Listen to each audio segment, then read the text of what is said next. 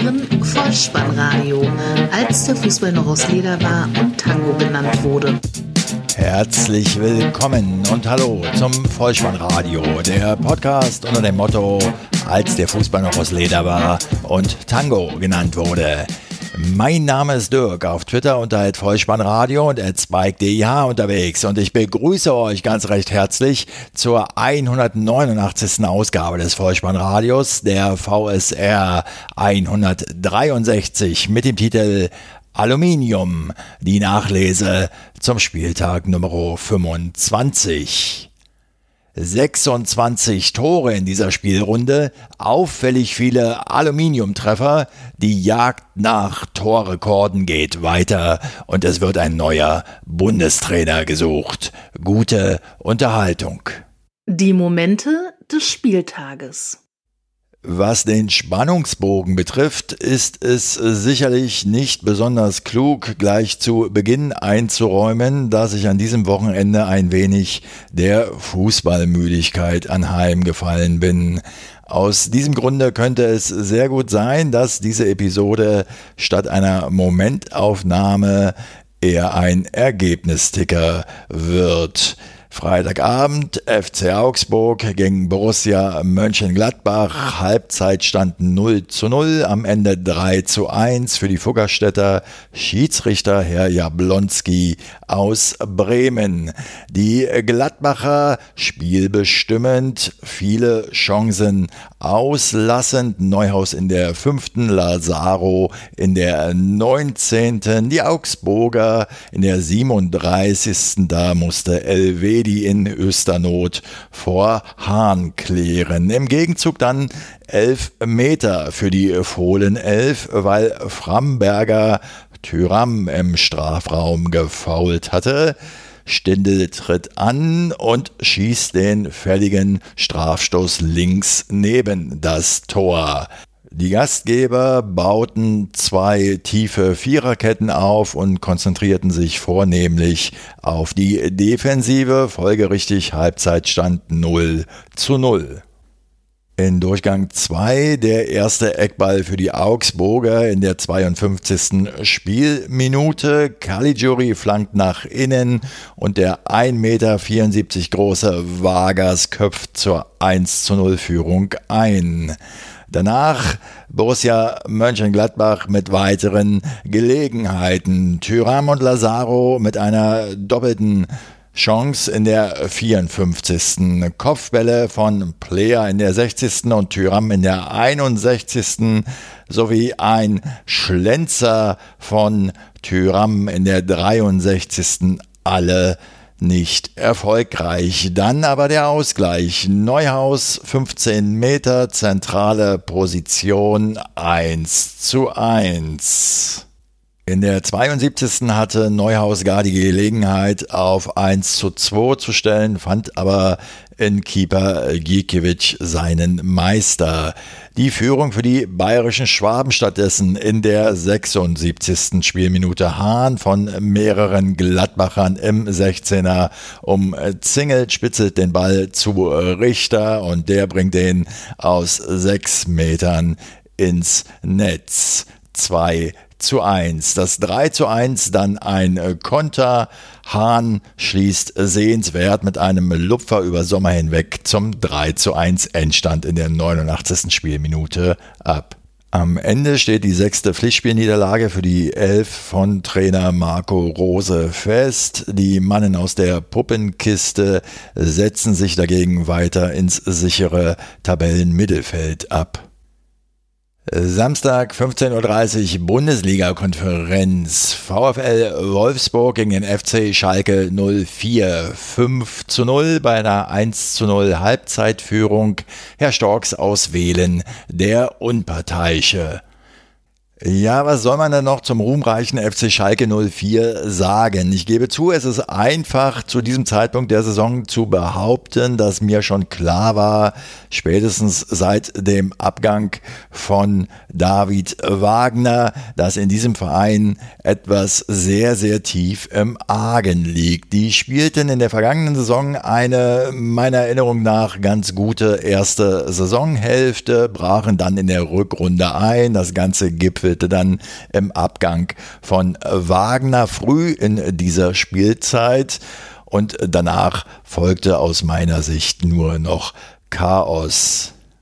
So auch an diesem Samstagnachmittag in der 31. Spielminute lernt ein Weltmeister das harte Brot Bundesliga aber mal so richtig kennen. Er zielt ein Slapstick-Eigentor in der 31. Spielminute 1 zu 0 für den VfL. Weghorst erhöht in der 51. mit einem wuchtigen Linksschuss dann auf 2 zu 0. Baku stellt in der 58. das 3 zu 0. Brekalo in der 64. das 4 zu 0 her. Und in der 79. Spielminute darf Maximilian Philipp den Endstand das 5 zu 0 besorgen. Und bei einem solch deftigen Ergebnis hilft es dann meiner Ansicht auch nicht zu sagen, dass die Gelsenkirchner ja anfangs doch eigentlich ganz gut mithielten. Das Spiel SV Werder Bremen gegen den FC Bayern München war leider einzig und allein von der Frage umrahmt, kann Robert Lewandowski weiter an seinem persönlichen Torrekord schrauben. Es sei vorweggenommen, ja, er konnte. Endergebnis 1 zu 3. Zur Halbzeit führte der Rekordmeister bereits mit 2 zu 0. Herr Manuel Gräfe, der Schiedsrichter aus Berlin an der Pfeife. 23. Spielminute, Eckball, Kimmich, Müller verlängert, Goretzka per Kopf 0 zu 1. Gnabry stellt in der 35. das 2 zu 0 für die in der ersten Halbzeit dominanten Bayern her. Dietmar Hamann sagte in der Halbzeitkonferenz die Bayern wie aus einem Guss. Ach ja, Robert Lewandowski trifft in dieser Begegnung insgesamt dreimal Aluminium in der 67. Dann auch zum 0 zu 3. Das ist sein 32. Saisontreffer und sein insgesamt 268. Bundesligatreffer. Damit ist er gleichgezogen mit Stürmerlegende Klaus Fischer. Der Treffer, er war nicht schön, aber er zählte. In der 86. dann Niklas Füllkrug mit dem Ehrentor das 1 zu 3 der Endstand. Auf geht es an die alte Försterei nach Köpenick. Erster FC Union Berlin gegen den ersten FC Köln. 0 zu 1 der Halbzeitstand, 2 zu 1 am Ende für die Berliner. Der unparteiische Herr Eitekin aus Oberasbach.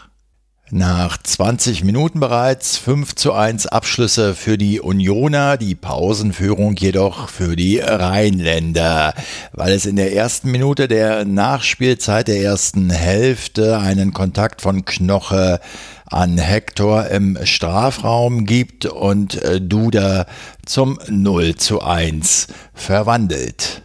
Nach Wiederanpfiff 47. Angriff Union. Riasson will flanken. Sein Gegenspieler Wolf nicht so richtig bei der Sache, schaut gar nicht hin und blockt den Ball im Strafraum mit dem nicht angelegten Arm. Ganz klarer Handelfmeter. Kruse vollstreckt in der 48. zum 1 zu 1 gewohnt. Sicher. Und nun wird es mal wieder Zeit für ein musikalisches Zwischenspiel.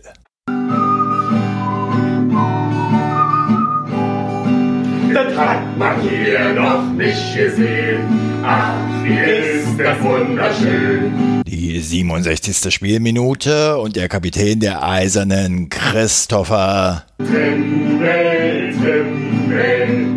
Wer? Na, Christopher. Trimmel, Trimmel. Christopher Trimmel mit seinem Tordebüt in der Bundesliga trifft ins lange Eck zum 2 zu 1 Siegtreffer. Max Kruse, angesprochen auf die Europa League, äußerte sich auf Sky wie folgt, Zitat, Europa League hätte ich Bock drauf. Europa Conference League hätte ich irgendwie keinen Bock drauf. Ich weiß noch nicht einmal, was das ist. Zitat Ende. Glückwunsch zum Drei-Punkte-Erfolg, Grüße und die besten Genesungswünsche gehen raus in die Pankower Küche ans Textilvergehen was Robert Lewandowski ganz allein an diesem Spieltag geschafft hat, dreimal Aluminium zu treffen. Das gab es auch in der Begegnung 1. FSV Mainz 05 gegen den SC Freiburg zu bestaunen. Eine torlose erste Hälfte. Am Ende gewinnen die Rheinhessen mit 1 zu 0 unter der Leitung von Schiedsrichter Cortus aus Röthenbach an der Pegnitz. Die 23. Spielminute, da Costa aus 20 Metern für den ersten FSV an den Querbalken.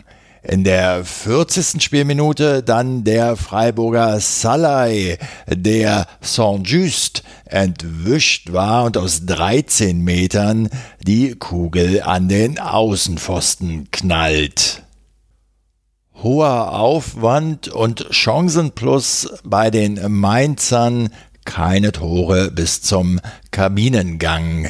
Nach Wiederanpfiff Freistoß für die Breisgauer. Salai schlänzt den Ball über die Mauer, trifft nur die Latte in der 59. Spielminute. Das Tor des Tages dann in Spielminute 84.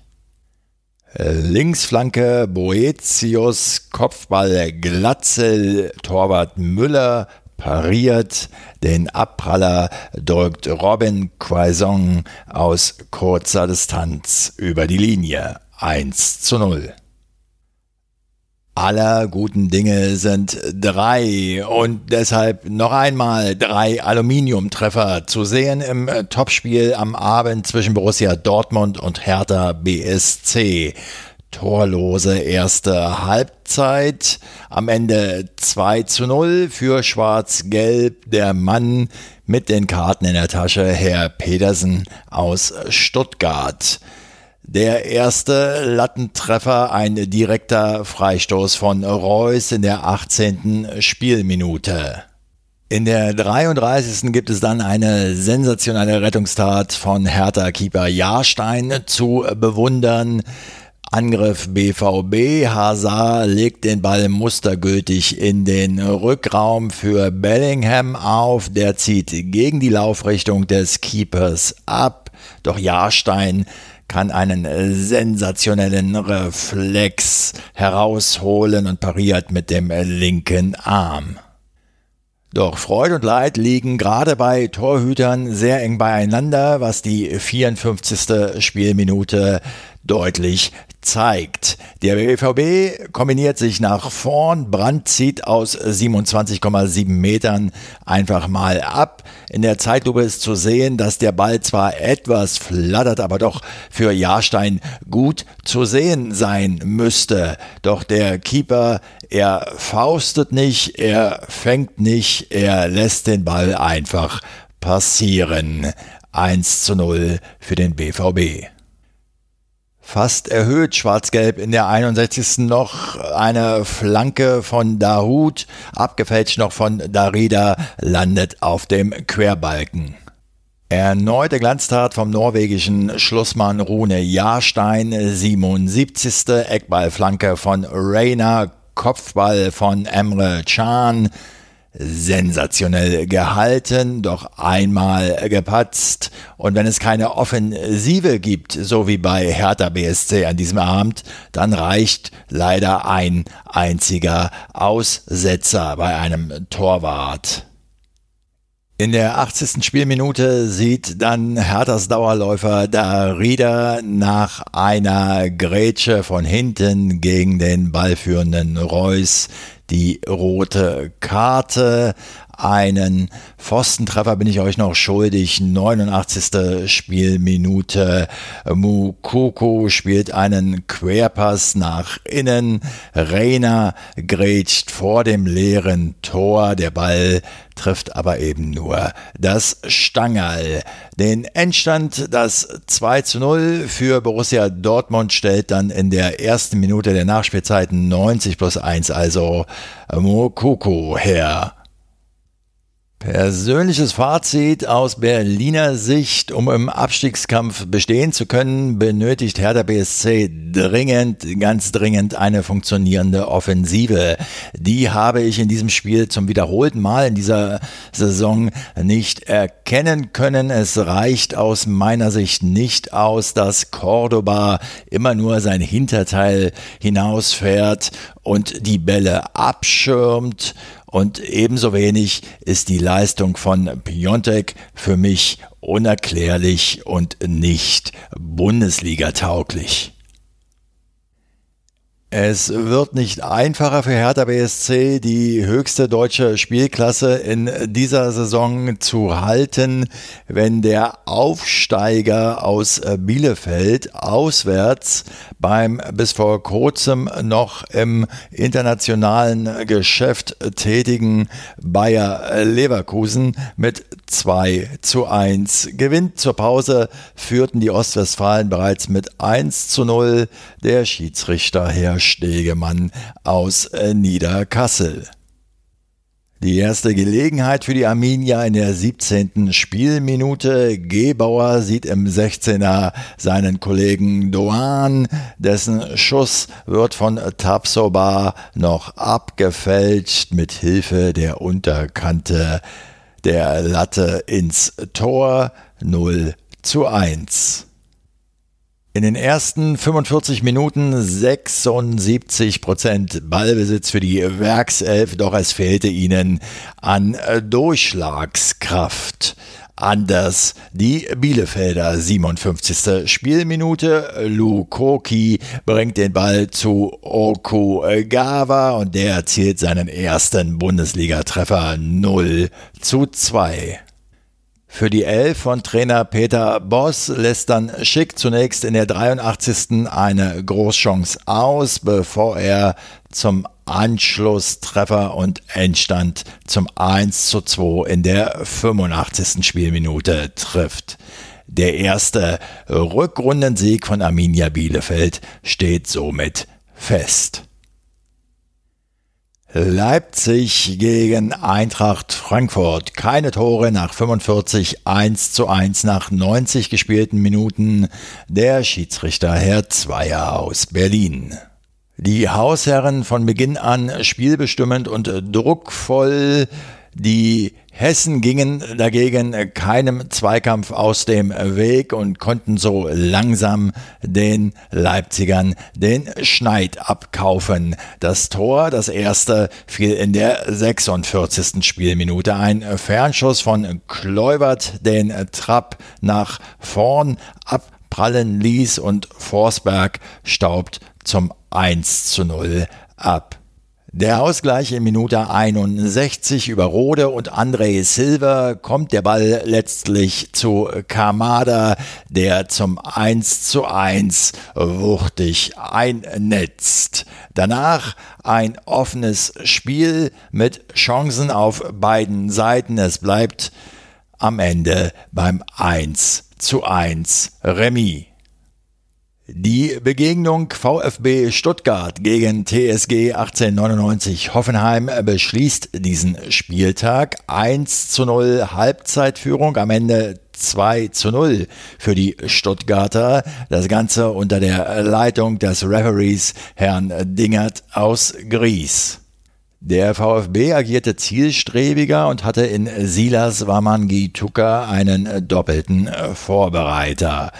Es war jedoch ein Eigentor in der 15. Spielminute des Hoffenheimers Adams von Nöten, um die Halbzeitführung für die Hausherren sicherzustellen. Wamangi Tuka flankte flach und scharf in die Mitte. Kalajdzic verpasst noch, aber Adams mit dem Fuß dran.